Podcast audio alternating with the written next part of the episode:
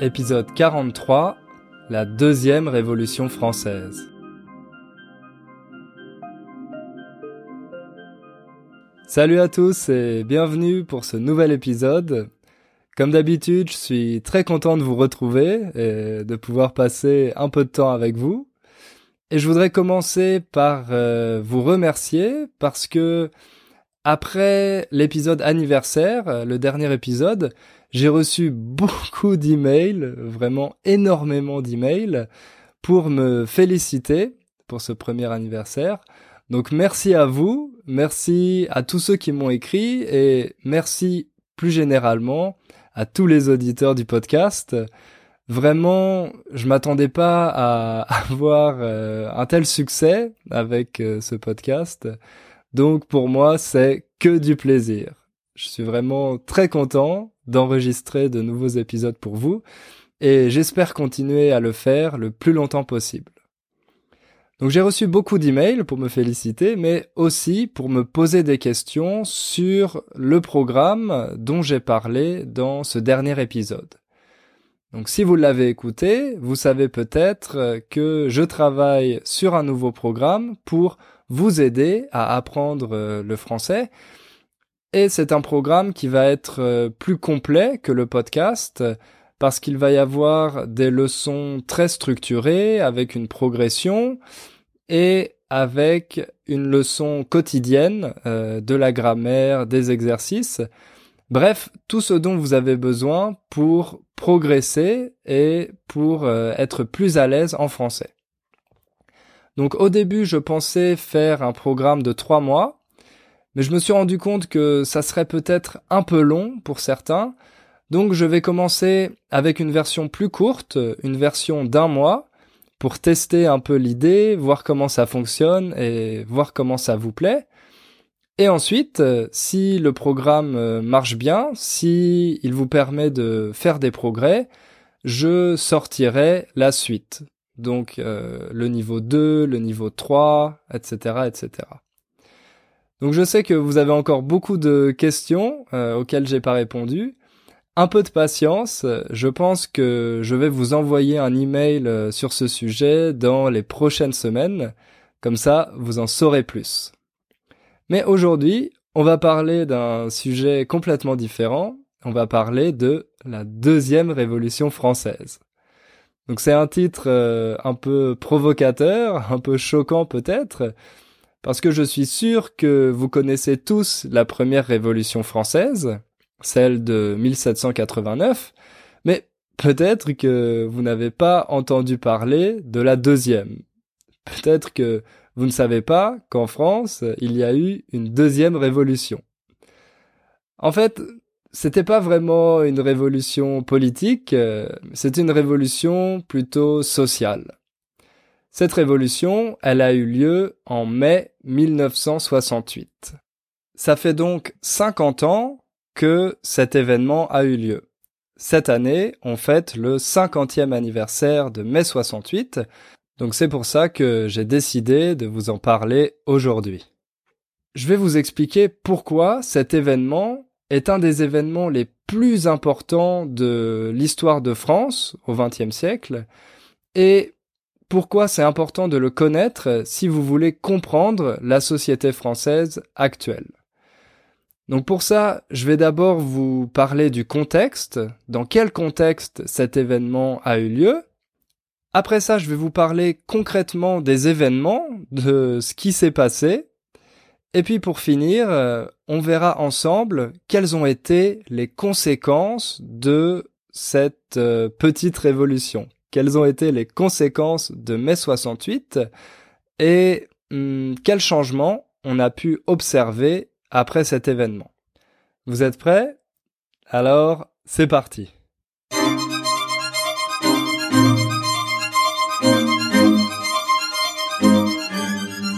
Pour commencer, je vais vous parler du contexte. D'abord le contexte économique. On est en France, à la fin des années 60, et aussi à la fin d'une période qu'on appelle les Trente Glorieuses. C'est une période de 30 ans après la Seconde Guerre mondiale, pendant laquelle la croissance économique dans les pays développés a été extrêmement forte. En France, pendant ces 30 ans, il y avait 5% de croissance par an. Donc en fait, le niveau de vie des Français a doublé. On peut dire que les Français sont entrés dans la société de consommation. Bon, ça s'est passé un peu plus tard qu'aux États-Unis parce que aux États-Unis, la société de consommation était déjà apparue 40 ans plus tôt. Mais dans les autres pays développés, en Europe, on était un peu en retard. À côté de cette prospérité économique, il y a un autre phénomène qu'on observe, c'est l'urbanisation.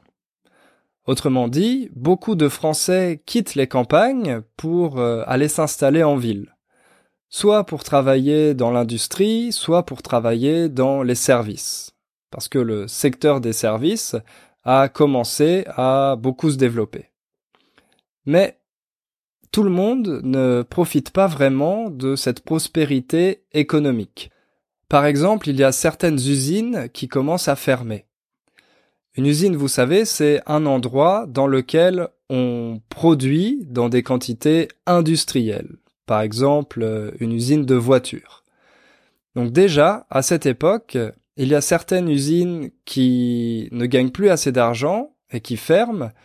Donc il y a beaucoup d'ouvriers qui se retrouvent au chômage. Les ouvriers, vous avez compris, c'est les personnes qui travaillent dans les usines, qui travaillent sur les chaînes de production. Donc avec ces fermetures d'usines, beaucoup d'ouvriers se retrouvent sans travail, ils sont au chômage. Autrement dit, il y a une grande partie des travailleurs qui se sentent exclus de la prospérité.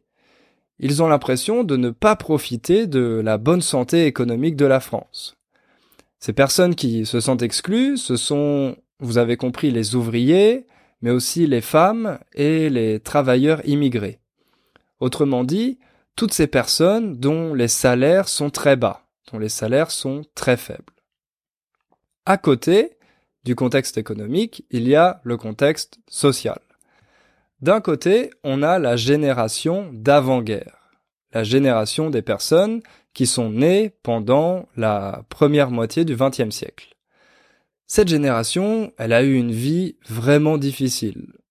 Parfois, ce sont des personnes qui ont connu les deux guerres mondiales, et puis, en général, elles ont eu des conditions de vie assez dures, avec euh, un travail pénible. Pénible, ça veut dire quelque chose qui est difficile physiquement, quelque chose qui demande beaucoup d'efforts. Donc ces personnes avaient un travail pénible, elles euh, travaillaient beaucoup, leurs horaires de travail étaient très longs. Et cette difficulté de la vie, on peut dire qu'elle se retrouve, elle est visible dans les rapports entre les gens, entre les personnes de cette génération. Ce sont des personnes qui ont un état d'esprit assez rigoriste. Pour eux, il n'y a pas de place pour l'excentricité, il faut travailler et travailler dur si on veut survivre. Il y a un dicton qu'on utilisait à cette époque qui disait on n'est pas sur Terre pour rigoler. Autrement dit, on n'est pas là pour s'amuser, pour prendre du plaisir. On est là pour travailler, pour gagner assez d'argent, pour pouvoir manger. Donc d'un côté, il y a cette génération, et de l'autre, il y a la génération d'après-guerre, les baby boomers, comme on les appelle, qui, eux, ont une vie assez différente de celle de leurs parents et de leurs grands-parents. Ils n'ont pas connu la guerre, donc ils ont une vie qui est relativement confortable. Et en plus, ils ont un confort matériel qui n'existait pas avant. Par exemple, il y a le chauffage central dans les appartements, ça veut dire qu'il ne fait jamais froid. Il y a toujours de la chaleur grâce au chauffage. Les nouveaux appartements sont aussi équipés de salles de bain pour pouvoir se laver régulièrement et il y a des moyens de communication comme le téléphone et aussi la radio pour diffuser les médias de masse. Un peu plus tard, il y a la télévision qui, elle aussi, va se propager massivement dans les foyers français, dans les maisons des Français. Donc, avec ce confort matériel et avec le fait que ces personnes n'ont pas connu les guerres précédentes, en fait, il y a une incompréhension entre ces deux générations. Ces deux générations ne se comprennent pas. La génération plus âgée ne comprend pas pourquoi les jeunes veulent seulement s'amuser et profiter, et les jeunes, eux, ils ne comprennent pas pourquoi leurs parents et leurs grands-parents ont une attitude tellement stricte, tellement sévère, et pourquoi ils ne leur laissent aucune liberté. Ensuite, il y a le contexte politique. À cette époque, c'est le général de Gaulle qui est au pouvoir. En fait, il est au pouvoir depuis 1958. Ça fait dix ans qu'il est au pouvoir. Le général de Gaulle, en France, c'est un héros. C'est le héros de la Seconde Guerre mondiale. C'est lui qui a organisé la résistance française et on aime dire que c'est De Gaulle qui a libéré la France. Bon, en réalité, ce sont plutôt les Américains qui ont libéré la France, mais les Français préfèrent dire que c'est le général de Gaulle qui l'a fait. En 1958, le général de Gaulle a créé la Cinquième République. La Cinquième République, c'est le système qui est toujours en place actuellement. C'est le système qu'on utilise toujours maintenant. Et dans cette Cinquième République, le président a beaucoup de pouvoir. C'est un régime politique qui donne une grande importance au président de la République. Une importance d'autant plus grande que le président est élu au suffrage universel direct. Le suffrage universel direct, ça signifie simplement que les citoyens votent directement pour élire leur président et aussi pour élire leurs députés. Donc c'est un système un peu différent du système américain, par exemple, où il y a les grands électeurs. En France, c'est le suffrage universel direct. Les citoyens élisent directement leur président et leurs députés. Ce suffrage universel direct, eh bien, il donne une grande légitimité au président. Il donne ici une grande légitimité à De Gaulle parce qu'il a été élu directement par les Français. À côté de ça, De Gaulle a aussi un certain prestige et une grande influence sur la scène diplomatique, mais bon, c'est quelqu'un d'assez vieux. Parce que en 1968, De Gaulle a 78 ans. Et en fait, il y a un décalage entre les attentes sociales et les attentes culturelles de la société française, surtout des jeunes, et d'un autre côté l'attitude de De Gaulle, ses exigences et sa rigueur. on pense que De Gaulle est un peu old school et on dit à cette époque que la France s'ennuie. La France s'ennuie. Ce qui est aussi important dans ce contexte politique, c'est évidemment la guerre froide. La guerre froide entre le bloc de l'Ouest, euh, dirigé par les Américains, et le bloc de l'Est avec l'Union soviétique, l'URSS. En France, il faut savoir que officiellement, on était allié euh, des Américains, on faisait partie du bloc de l'Ouest, mais le Parti communiste était le parti le plus influent à gauche en France. Et puis, il y a aussi à ce moment-là l'influence du mouvement hippie les jeunes Français observent les jeunes Américains et ils voient cette naissance du mouvement hippie au niveau culturel, mais aussi au niveau protestataire, avec toutes les manifestations des années 60 aux États-Unis, par exemple celle à l'université de Berkeley.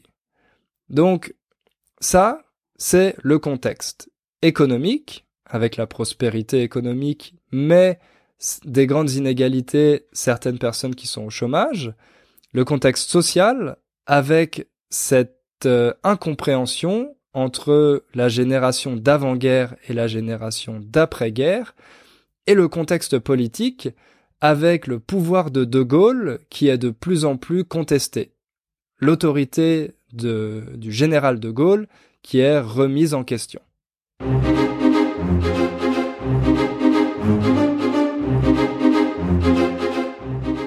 Maintenant que vous avez compris le contexte, on va s'intéresser aux événements.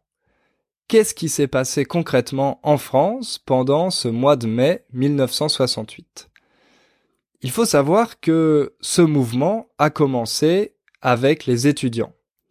Et en particulier dans une, université parisienne, l'université de Nanterre, qu'on appelle aussi Paris 10, et qui est située au nord-ouest de Paris.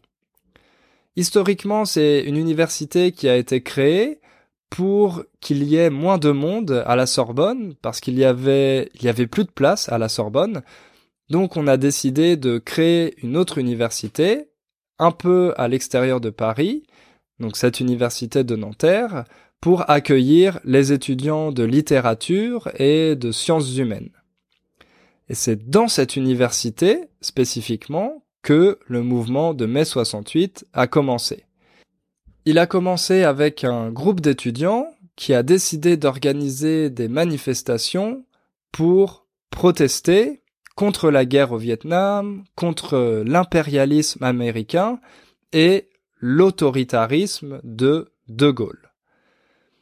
À ce moment-là, face à ces manifestations, le directeur de l'université de Nanterre a décidé de la fermer.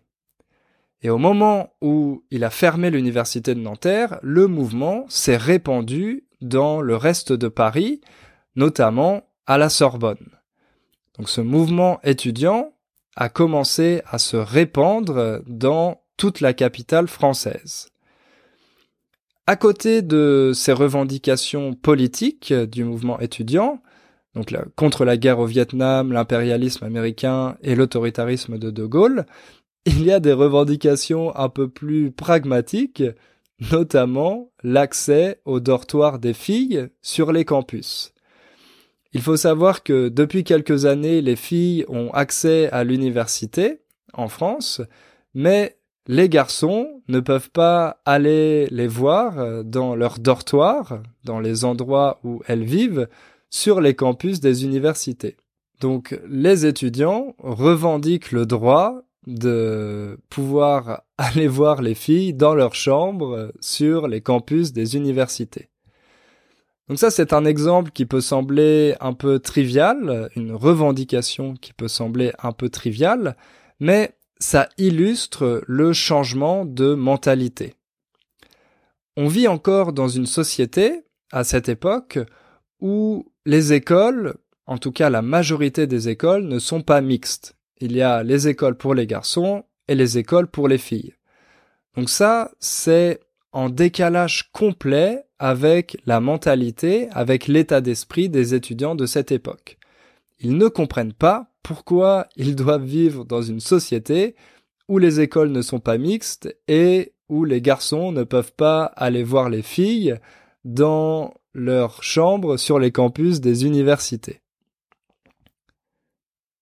Autrement dit, c'est une forme d'opposition aux valeurs de la société traditionnelle, et ces étudiants réclament une libéralisation des mœurs. Les mœurs, c'est l'ensemble des valeurs, des attitudes d'une société. Et les étudiants veulent que ça change. Ils veulent du changement et plus de liberté. D'ailleurs, on va écouter une interview d'un des leaders de mai 68 qui s'appelle Daniel Cohn-Bendit, qui était un jeune étudiant à cette époque et qui plus tard euh, est devenu un député européen euh, pour le parti des Verts, le parti écologiste, pendant quasiment 20 ans. Donc à cette époque, il était seulement étudiant, il n'était pas encore député, et on va écouter quelles étaient ses revendications. Des étudiants refusent leur fonction qui leur est assignée par la société, c'est-à-dire qu'ils refusent de devenir les futurs cadres de la société qui exploiteront plus tard les la classe ouvrière et la paysannerie. Bon, ce refus est d'abord, se fait d'abord à l'université. Il est clair que le mouvement du 22 mars ne veut rester à l'université, mais qu'il veut s'étendre en dehors de l'université, c'est-à-dire essayer de faire une jonction dans la lutte avec euh, les ouvriers ou les paysans. Donc vous avez entendu, le jeune euh, Daniel Cohn-Bendit dit que les étudiants refusent de devenir cadres. Un cadre, en France, c'est un manager. C'est simplement un autre mot pour dire un manager, une personne qui s'occupe d'une équipe et en général une personne qui a un bon salaire et des bonnes conditions de vie. Donc, Cohn-Bendit refuse que l'université forme des cadres, qu'elle forme les étudiants pour qu'ensuite ils aillent exploiter les ouvriers dans les usines. C'est un monde qu'il rejette parce que une partie des étudiants se sent solidaire des ouvriers.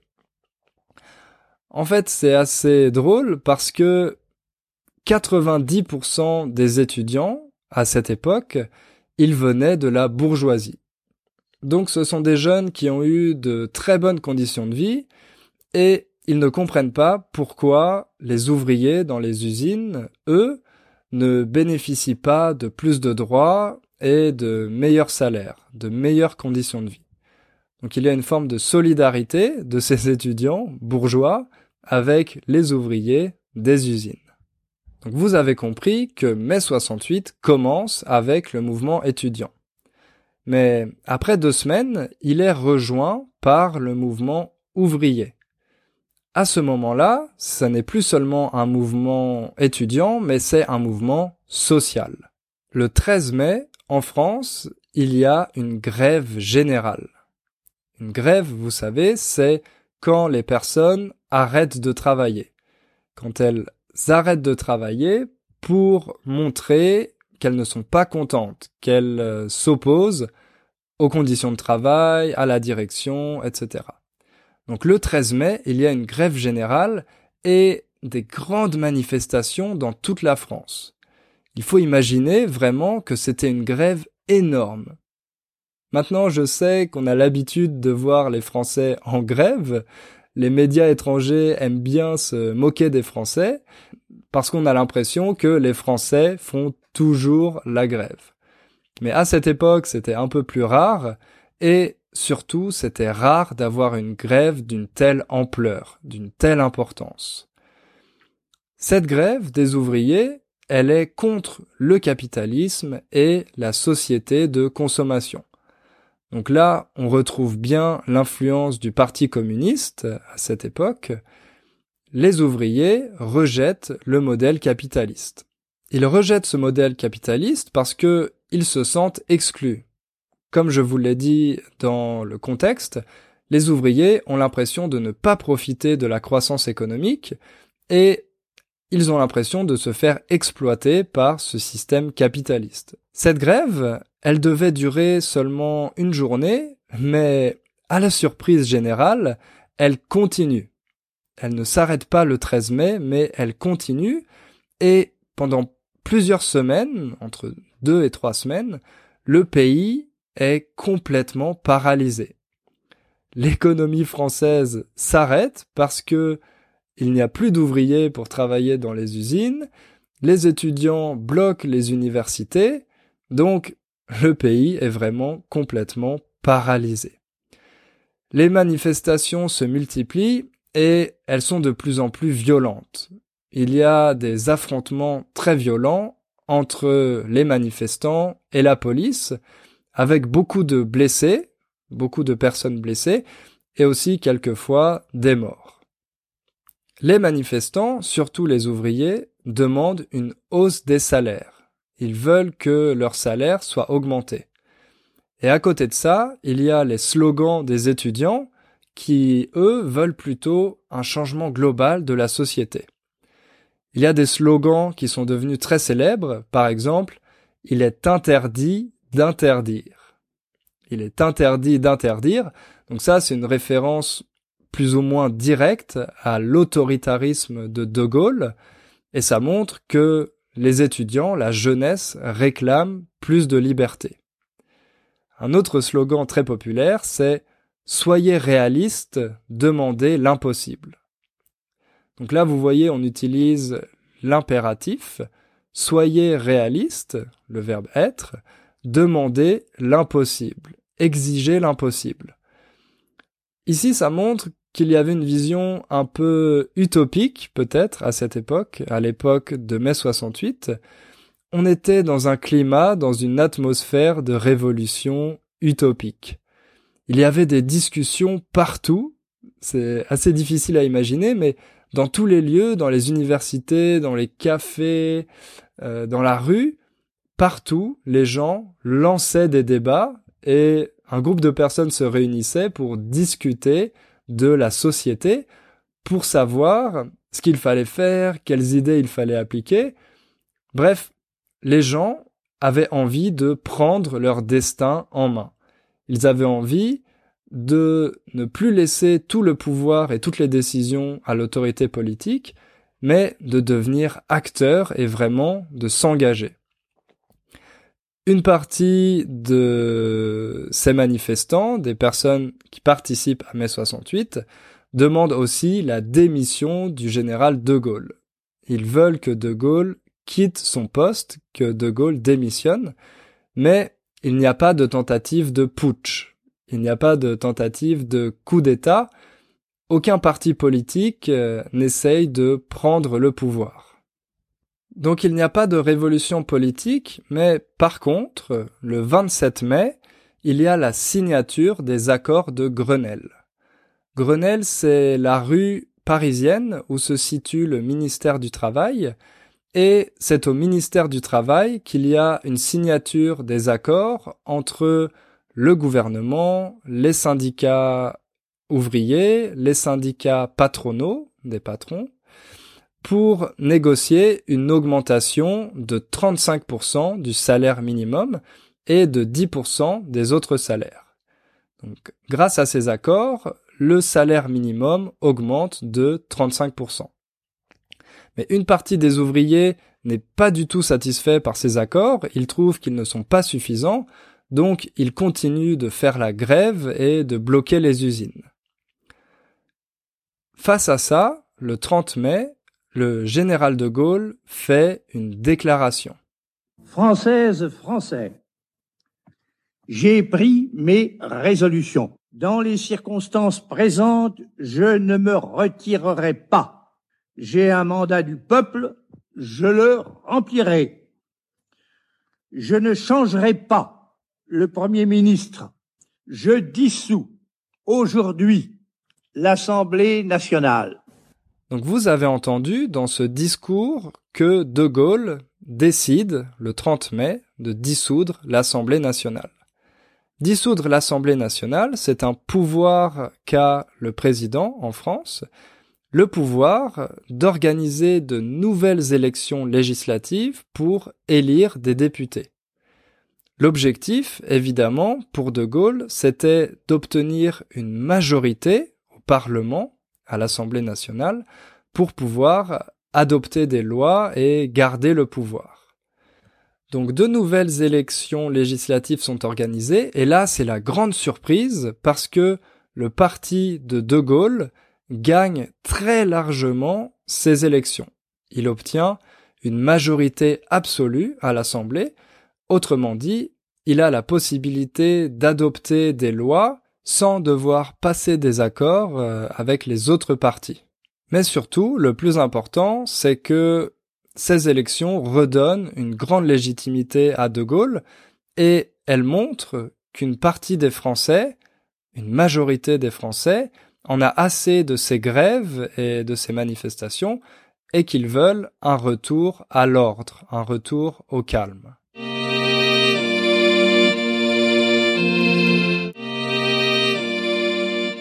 Suite aux accords de Grenelle et à la victoire de De Gaulle, la situation revient à la normale en France.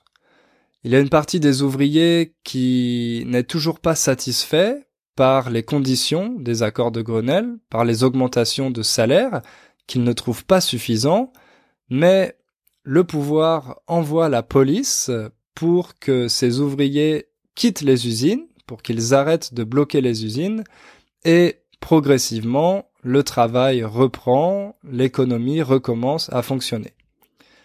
Mais un an plus tard, en 1969, De Gaulle organise un référendum qui concerne la création des régions et la rénovation du Sénat, et il perd ce référendum. À ce moment-là, De Gaulle perd une partie de sa légitimité et il décide de démissionner. Il décide de quitter le pouvoir. Donc même si De Gaulle a survécu à la crise de mai 68, un an plus tard, il a dû quitter le pouvoir. Une autre conséquence de mai 68, c'est la naissance du mouvement des jeunes. Les jeunes représentent un tiers de la société française et grâce à ces événements, ils se sont fédérés, ils se sont rassemblés et ils ont conscience d'être un groupe. Pas seulement des individus isolés qui dépendent de leurs parents, mais d'être un groupe avec sa culture, ses valeurs, ses médias, etc., etc. À côté de ça, il y a plus généralement un changement des valeurs, un changement des mentalités. C'est la fin de la société traditionnelle. C'est la fin de l'autorité, de l'austérité, de la rigueur, et on passe à une société avec plus de liberté, où on valorise l'autonomie des individus, leur créativité, on valorise le débat, les échanges, etc. Évidemment, il y a aussi à ce moment-là la libération sexuelle avec ce célèbre slogan Peace and Love qui a été aussi adopté en France et certaines chansons iconiques comme celle-là.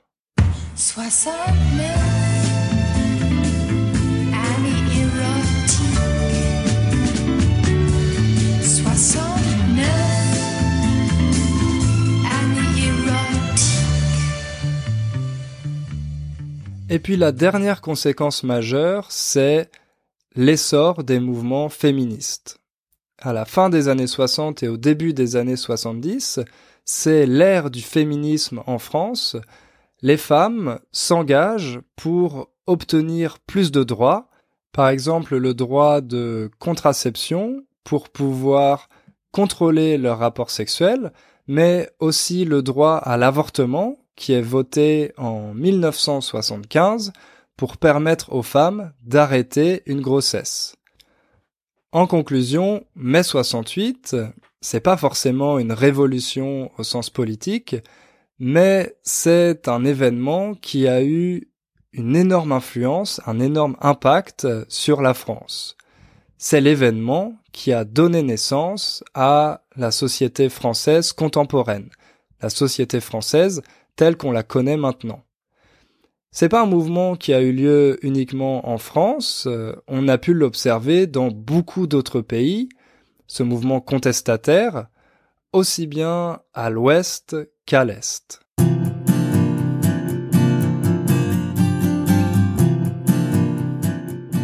Voilà, j'espère que cet épisode vous a plu et que vous avez appris des choses intéressantes. Si vous voulez en savoir plus, je vous recommande un site, c'est le site ina.fr, ina.fr. C'est le site des archives françaises. Donc sur ce site, vous pouvez voir beaucoup de vidéos très intéressantes et notamment des vidéos sur mai 68. Je vais mettre le lien dans la description de l'épisode et comme d'habitude, vous savez que vous pouvez aussi trouver la transcription complète sur mon site internet innerfrench.com. On se retrouve dans deux semaines pour un nouvel épisode et en attendant, n'oubliez pas de faire un peu de français tous les jours. À bientôt!